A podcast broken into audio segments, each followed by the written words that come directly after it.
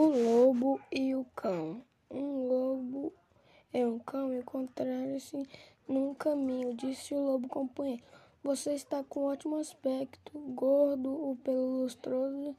Estou até com inveja. Ora, faça como eu, respondeu o cão. Arranje um bom amo. Eu tenho comida na hora certa, sou bem tratado. Minha única obrigação é latir à noite, quando aparecem ladrões. Venha comigo, você terá o mesmo tratamento. O lobo achou ótima ideia e se puseram a caminho, mas de repente o lobo reparou numa coisa. O que é isso no seu pescoço, amigo? Parece um pouco esfolado observou ele. Bem, disse o cão, isso é da coleira, sabe? Durante o dia, meu amor me prende com uma coleira, que é para não, eu não assustar as pessoas que vêm visitá-lo.